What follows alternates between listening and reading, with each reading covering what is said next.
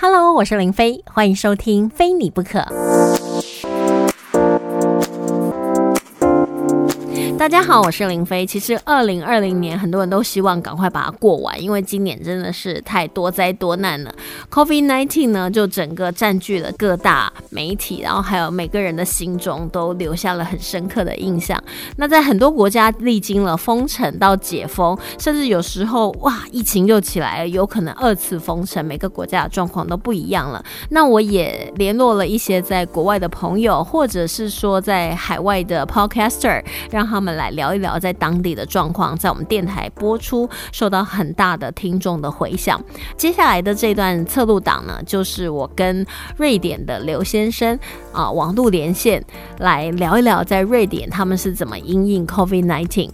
那其实瑞典刘先生在网络上是非常有名的，他有他自己的部落格，然后也有他的 podcast 频道，频道名称呢就是叫瑞典刘先生的头壳。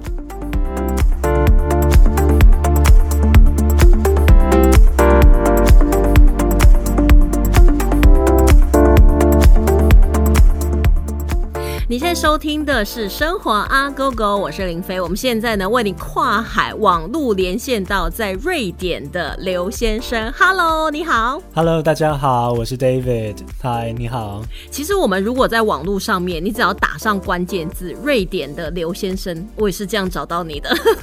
哦，原来是是这样子。你的文章，还有你的那个声音的声音档，其实真的是非常精彩。我真的觉得，如果你很想要了解瑞典相关，文化的人真的可以来搜寻瑞典的刘先生。你在瑞典多久了？我在瑞典应该将近九年了，哎，好久哦。对，为什么会想要待在瑞典呢？因为当当时其实来瑞典之前也很少找到这方面的资料，那当时就是想说，哎。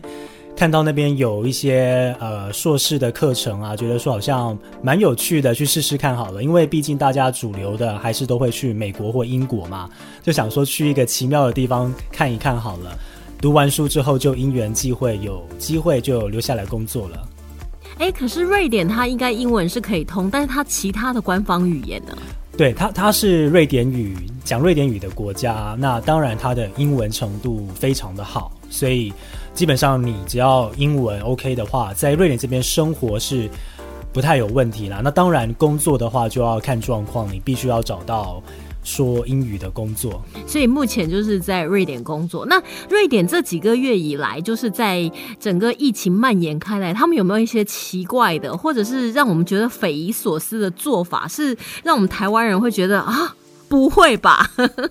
有很多，应该应该这么说啦，像。住的比我久的一些台湾的侨胞，他们经常都说啊，我以为来这边十五年好了，已经够了解瑞典了，没想到这一次的疫情又重新让我大开眼界，原来文化的差异这么大。举一个最开始的例子好了，现在。我们有超过七万四千个人的确诊，和超过五千五百人死亡。哎，这个数字听起来很可怕，哎，非常可怕。而且你不要忽略，瑞典是一个人口才刚刚破一千万的小国家，台湾是两千三百万嘛，那它它等于是台湾一半还要少，可它数字这么高。那有一个原因是因为瑞典是大概是全欧洲或者是全世界少数。没有关闭国家、国界和社会的那个国家，就就算疫情这么严重，我们的呃公司一样照常上班，餐厅照常的开，店照常的开，地铁照常的运行，就完全就跟疫情前是差不多的状况。所以没有像一些欧洲国家有那种封城啊，不要上班，因为欧洲几乎都封的差不多了。瑞典没有，没有，没有，所以呃。就比如说，像英国一开始也没有嘛，只是英国后来发现严重了之后，他们就封城了。对，那瑞典不一样，瑞典是看到直线的那个上升，那还是继续的采取一样的这个策略。因为瑞典呢，你不能够理解它是一个正常的西方国家，它其实有一个很浓厚的社会主义的背景。你社会主义到更加的尾端，就是到像共产主义这样的状况嘛。那社会主义的背景就是政府会帮你做很多的决定，他会告诉你要怎么做，然后你的自由呢是有一点点的限缩的，但是政府会告诉你说要怎么样做。那社会主义它的这个经营的一个最重要的一个因素就是一定要稳定。所以今天，如果你因为疫情，你把社会整个都停止了，那你的经济一定会受到很大的冲击。比较底层的人民，他们经常是最受苦的。那瑞典就是很强调，就是说大家要平等。所以呢，他会认为说，你有钱的人，你自己有办法去照顾自己，我不管你了。可是我一定要照顾那些辛苦的人们。那如果今天大家都停工了，那辛苦的人们就一定会。受到影响嘛，他们一定会被裁员减薪，可能很多那些比较贫困家庭的孩童啊，他们是一定要上课的，因为他们可能一整天获得最好的一餐就是在学校那一餐，所以瑞典政府他们的考量点跟我们有点不一样，然后他们也多少认为说做这件事情是会有代价的，代价就是很多人死亡。可是我这样听起来，一开始我觉得匪夷所思，好夸张的政府。但是随着你的解释，我会觉得说，哎，他其实真的是想的很全面。可是他付出的代价，在我们看来也是非常高的。因为在纽约，他们一开始也没有要封州的情况下，他们也是觉得说，就像你刚才讲，很多小朋友他来自弱势家庭，他可能一天就吃这一餐了。我学校停了，这些小朋友要吃什么？但是后来纽约州的状况越来越严重，他们反而是变成用一种措施。就是你可以选择留在家里，你也可以选择来学校。然后他们封闭了很多学校，但是单独了几间，就有点像是我们要上课，但是我给孩子有地方去，有东西可以吃，就会变成类似这样的状态。但是你们是完全就是一如既往，可是人民不会反抗吗？这个就是一个很有趣的地方了，就是就算你看到疫情这么严重，而且我们说这个严重是包含是说。你去看北欧其他的国家，比如说丹麦或挪威或芬兰或冰岛，他们一样都是有社会主义背景的国家，可是他们的死亡率或感染率都是在瑞典的一半以下。所以瑞典真的是一枝独秀，那它已经严重到，甚至就是旁边的国家，比如说丹麦啊，就关闭了跟瑞典的国界，不要让瑞典人过去那边 受到影响。可是就算是如此哦，很奇妙的就是说，它的执政党的支持率不降反升，大家是很愿意去贯彻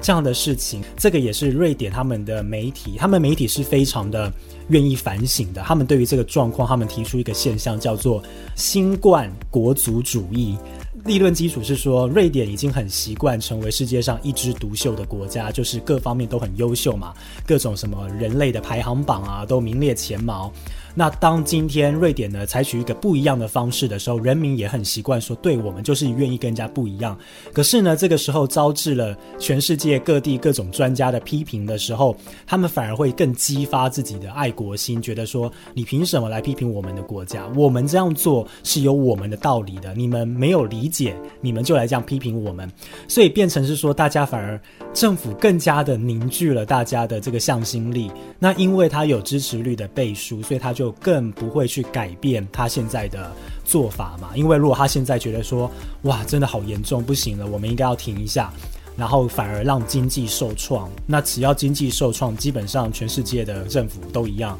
你的支持率一定会下降的。所以，其实虽虽然说表面刚刚有说到说这个有社会主义的考量，但其实到最后，它还是一个民主国家，它还是有政治跟。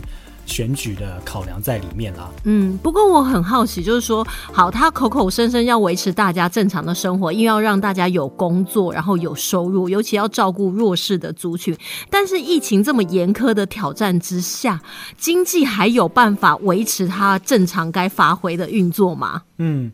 就是说，呃。失业率还是有上升，因为现在是一个全球的社会，就是你就算不停，但别人会停，那可能就会造成别人的公司受到影响嘛。失业率还是有上升。那经济成长当然是放缓，因为是国呃全世界的影响。但至少是说，比如说有一些很基本的工作，就像最简单的，我们的办公室是没有关闭的。虽然说鼓励大家在家工作，但没有关闭。那好处就是说，我们办公室里面的清洁阿姨，或者是一些那些呃所谓的那些木工啊、长工，就是他们在里面会要做很多一些修缮的事情的那些人，他们就还是继续的被要求说，那你还是要来上班，因为我办公室还是要维持继续。所以你可以想象说，如果今天社会关闭的话，这些人因为他们都是临时的，他们不是长期工嘛，那他们一定会没有工作。那他们没有工作的话，他们一定政府要来救济他们之外，他们自己的。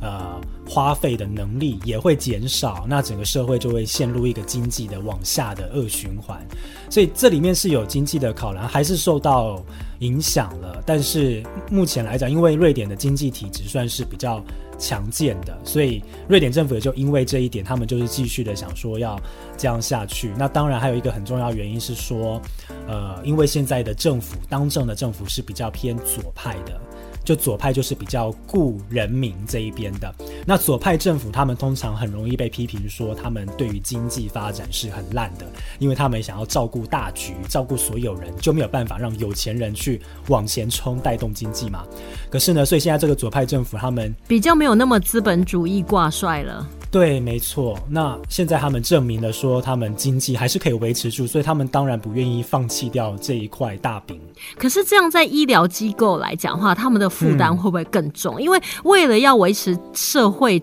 国家正常的运作，还有人民也支持，就是你你有点像是我就是顺着民意啊，我有民意做基础，所以你更不能批评我什么。但是医疗人员在第一线，他看到你的确诊的人数还有死亡的人数都节节上升，都跟旁边的国家相差甚远，别人也封锁我们的医疗人员怎么办？医疗人员真的很可怜，抱怨也很多。其实刚好就有，呃，大概我应该是两三个台湾人在这边，他们就是做医疗工作的。那当然，他们我们有台湾人的背景，然后又加上做医疗工作，所以他们当然是怨言非常的多。但普遍来讲，像瑞典的医界就有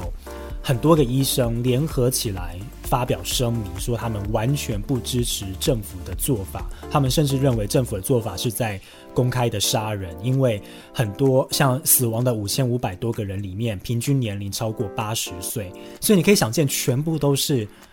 老人在过世。对，那那医疗人员这边，比如说几个月前有一个台湾的医疗人员就分享说，他虽然不是在重症病房，就是不是在处理新冠疫情的那些病房，他是负责做癌症病人的最后的临终照顾，但是还是在医院里面。然后结果医院竟然跟他们说，因为你们是做这方面的临终照顾，你们不是处理第一线的疫情，所以你们不用戴口罩，口罩要留给急诊和医疗那边。太夸张，然后他就想说，可是我们在同一个医院里面呢，病毒也是会飞来飞去的吧？对，那我我照顾的是癌末的人，那他们是不是抵抗力很弱？他们是不是更应该要被保护？所以他就没有办法理解。那其实这一点是所有台湾人没有办法理解，是台湾的鉴宝制度太好了。那瑞典这边的这个制度真的是。非常非常的糟糕，又加上说每一个医院，他们其实有自己很大的自主权的能力，来决定说他们要怎么样防疫。虽然说中央政府会有一套规范，但是每一个医院他们的防疫标准真的差很多，所以你很容易看到说有些医院做得很好，有一些医院做得很差。瑞典的老人的死亡率这么高，有一个原因是因为，呃，老人院里面很多老人院集体感染。因为你社会没有关闭，那你这些照顾老人院的人都是青壮年的人士嘛，那他们一样照样的出去每天上下班买东西吃东西，所以他们如果感染了，可能是无症状或轻微，可是，一传到老人身上就是群聚感染。就很严重，那这个是瑞典政府到目前为止唯一一个他自己承认他做错的地方，说没有阻止扰人院的传染。可是对于他其他的任何的手段，他认为他做的是符于情于理，或者说他有他的立论和理论的依据。当然，我们身在这种两种文化之间很冲击，但你来到这边的话，我们当然会有很多的一些想法，或者是很多不一样的看法，甚至是批评。但是我们在做这些事情之前，我们也要先想办法了解，说这个政府是基于怎么样的理由去做了这样的决定？那我了解了之后，我才可以去自己做判断，说那这样的决定对我来讲有没有意义，或者是有没有违背我自己心中的一些想法？所以你要去这样子的去做批评，才会比较有建设性啦。不然，如果大家全部都用台湾人的角度去看世界的话，世界也会很没有办法理解我们，因为毕竟我们真的是全世界做的最好的嘛。他们没有办法理解说。戴口罩这件事情，包含说我们办公室可能想要在门口进行温度测量，那就有瑞典的女同事跟我说，我没有办法接受，诶，我觉得这个是侵犯我的隐私权。为什么公司要知道我的温度？可是只是量体温，所以有很多的事情，他们是在一个很自由自在的环境下长大的，他们没有办法接受任何身体上的数据要。交给一个公家机构这种事情，可是他们又是社会主义为主导的一个路线国家，这不禁让我想到之前在美国佛罗里达州，他就是也有办听证会，类似就是他们要规范，就是大家都一定要戴口罩，因为美国疫情很严重。结果他就是有机会可以让人民表达意见，然后其中有一个说：“你不可以剥夺我呼吸的权利，这是上帝给我的，我不要戴口罩。”我有看到那个很夸张，他说你不可以立法剥夺我，而且很多都是持着这样的意见。当然，美国他们戴不戴口罩有一点点泛政治化了，因为他们今年也是选举年嘛，所以这样的情况比较不会是在瑞典造成的主因，可能是他们的民族性，但是他们又是社会主义路线，但你又说人民的自由，还有他崇尚他自己的呃个人的隐私权的维护，他这样不是完全是。不应该共存在同一个社会里面吗？其实它是一个非常冲突的国家，我我可以这样讲，因为呃，该怎么说？它政府限缩你很多的事情，包含说你要在瑞典你要买酒，就你不去餐厅喝酒，要自己去买酒，有瑞典政府的公卖局让你去买酒，而且那个是全瑞典只有它可以卖。就是很多事情，它就是很多规范起来，然后包含说你今天要做什么事情，比如说你家外面的窗户坏掉了，你要修，你不能自己修，诶，你要去跟你的那个你所住的这个小区域的这个管委会讲说，哎，我外面坏掉，我可不可以修？因为他要确保你每一个人外面的窗户看起来是一样的。就是他很多这种很奇妙，就是他承袭了以前社会主义下来，可是，在新时代的发展之下。人们越来越觉得说，你身体上的一些数据是我自己的，就包含他，所以他就觉得说，你政府可以限制我一个框架，可是，在那个框架之下，我要很自由的做很多的事情，我不要你来去干涉我这种个人的隐私方面的自由，包含说，就就很多这种事情，包含说，在瑞典的媒体上，今天谁犯罪了。它是不能够描述犯罪者的特征，包含种族，因为那个是会造成，就是，呃，大家可能会想说，你这个种族就会特别喜欢做这样的事情等等的。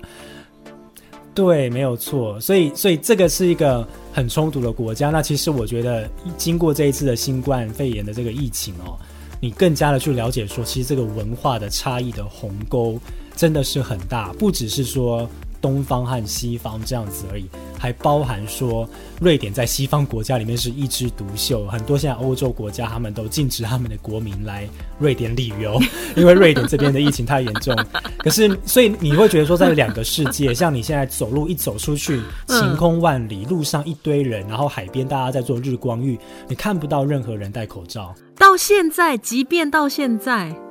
会有少数的几个人戴口罩，那你看到他的时候，你就会看到瑞典人就会刻意的绕过他，因为第一个他们觉得说你是生病了才需要戴口罩，然后第二个他们也觉得说你可能很害会很害怕我，所以我要离你远一点，互相尊重的那种感觉，我尊重你戴口罩，然后你也尊重我不戴口罩，这样。没错。我们要先休息一会，待会呢继续跟瑞典的刘先生跨海连线。四季变换，日月星移，蜕变自己的想象。FM 一零六，全国广播。继续回到升华 GO GO，我是林飞。我们今天非常开心呢，可以跟瑞典的刘先生跨海连线，从疫情开始聊起，聊到呢，其实瑞典他们很多观念、很多想法呢，都跟我们想象我们的文化背景、成长过程当中会形成的思考模式呢，是完全大不相同的。因为我们想象中北欧的那个五个国家都是社会福利做得非常好的一些典范，而且人权上面都是维护的非常好。可是，是就像你刚才讲的，你的朋友在瑞典住了十五年，他还是觉得很大的，应该是又再一次经历那个 culture shock。对对，那其中这边有另外一个可以提的，就是说，像台湾，我们非常的重视亲情，那我们也觉得说，照顾老人这个是家庭和政府一起的责任嘛，对不对？对。可是，在瑞典这边不太一样，因为他们很多人像西方国家一样，十八岁就离家了，就再也不跟家里住了，然后所以他们之间的亲人的那个缘分哦。是有一点浅的，我觉得现在开始发现到，他们会比较着重在自己的核心小家庭，比如说跟你自己的先生太太和自己的小孩这一块。那至于爷爷奶奶的部分，可能就是一年见一次两次，圣诞节、感恩节。对，然后他们也会觉得说。呃，照顾老人这个是政府的责任和我爸爸妈妈自己的责任，所以包含说，像住在我家楼下的一个老奶奶，她先生已经去世了，她已经一个人住在住自己住住了一呃十年了，她就是一个人住，然后这样瑞典的独居老人的比率应该是世界最高。他们会一直这样自己生活，想办法自己生活，直到没有办法了才被送到老人院。所以你在瑞典超市看到很多老人，真的已经是拿着拐杖，很不稳了，还在那边买菜，因为他可能没有人照顾他。政府会派社工来关怀你，但是他不是二十四小时的照顾嘛，所以就会变成说，好像我觉得就是包含有一些台湾妈妈提出来，她就说她也会担心说自己的小孩在这样的环境之下长大，她也要接受说以后。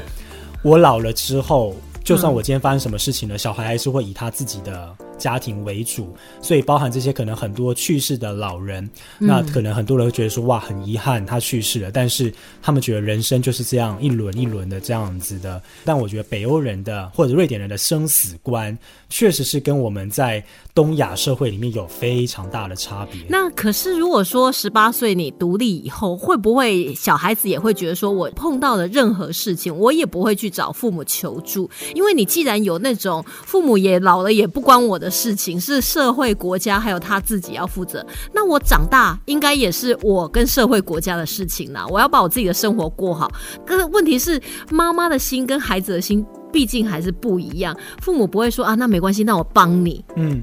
呃，可能他们会在。现在目前越来越多看到的是比较生活比较小康的家庭或中等家庭，他们会在财务上还是会给孩子第一桶金，让他去买房子那种投期款，这个是还蛮普遍的。但其他状况下真的很少，包含说我的同事，他的小孩一个十五岁的青少年了。然后啊，他就说，比如说他们最近搬家，他就说啊，我就把他放在二楼的房间，这样他就可以自己在那边生活，不用受我们打扰。我想说，哇，什么意思？他就说，哦，我只会负责照顾他的三餐，剩下他的什么事情都要自己去做，包含说他要去打工，我会给他一部分的零用钱，但是如果他觉得不够，他要自己去负担，我不会理他。然后他就说，像他的这个儿子的女朋友，每个周末都会固定来过夜，我就让他们两个自己在楼上。我想说，哇，这个事情。十五岁的小孩，如果是在台湾的话，应该父母马上就已经 不可能。对，但是他就觉得，他就说，因为他预备要让他十八岁要离家去独立嘛，所以他觉得说现在开始就要给他一点教育。那其实这个也要说到说，瑞典的中学或者是在教育系统里面，他们的家政课是一门非常重要的课，他们要学会很多自己独立生活的。能力包含说洗衣服、做菜、烹那个烹饪，或者是那个裁缝这些事情，这些都是必修课，是没有像台湾一样被借去上数学课、国文课这种事情发生。我们以前根本不太可能，当然还是会学一些东西，但是它毕竟是在整个国高中生涯当中比较。不占太重比例的课程。可是我后来我这样听你讲，我觉得他这样的训练是对的，因为有时候我们台湾爸爸妈妈把孩子顾得很好，你就是一直念书啊，你就是念个好大学啊。但是问题是，孩子大学毕业以后，他有没有那种自己一个人生活，或者是说从零到把自己日子过得很好的那种本事？他几乎如果你没有训练，你要怎么他一夜之间就会自己帮自己洗衣服，然后自己煮菜给自己吃啊，甚至规划好自己的将来？那几乎都是需要训练的啊，那不可能一夜之间就会。对啊，没错，很多在瑞典工作的，他们都十八岁就开始工作了，因为。瑞典的大学升学率没有很高，他们不觉得说你一定要上大学，所以造成是说他们大学里面的课程其实非常的研究性，因为他们认为说这不是说一定一必要的，不像很多像台湾的大学可能很多比较实用导向，他们实用导向的他们很多在高职就上完了，所以他们高中也有分就是职业跟一般嘛，那其实职业高中非常的热门，这跟德国很类似哈。对他们就是觉得说，你培养一个一技之长嘛，那如果你要做研究，你可以之后再去做研究，所以造成是说，像我之前硕士班嘛，其实有非常多的人年纪都很大了，可能四五十岁，他们等于是说，呃，存到了钱啊。其实也不用存起来，就是存到自己的生活费，因为毕竟瑞典这边的教育是免费的。那我觉得说我要自己进修，我就休息个两年，我来进修两年一年这样进修，然后再回到职场这样子。所以其实很不一样。其实不同国家当然因为它不同的政策，还有不同人民的心态，它整个背景会孕育出不同的文化。所以像你们身处于两个文化，就是原生的台湾这种东亚文化，然后跟你现在到了北欧的特立独行的瑞典文。话你自己在协调过程当中有没有遇到什么很大的冲击，或者到至今都还没有办法适应的？我觉得应该是人和人之间的这种冷漠，其实它是好也是不好。其实就是说，它不会有像台湾这种。呃，千丝万缕的跟亲戚朋友、跟同事、同学之间搂不清的关系，我不喜欢你，但是我一定要跟你相处，这种样子。就就比如说最简单的，在办公室里面，只要你自己不提起来。人家是不会问你的私人状况，所以你可能跟这个人工作了半年好了，你都不知道他到底有没有结婚，有没有小孩，因为他不跟你讲，你就不要问。对，这个就是尊重隐私的一个。你想讲了，可是如果当今天你们在一起吃饭或者是喝酒的时候，人家跟你讲了，人家抛砖引玉了，你也不用有压力，你也可以不要讲。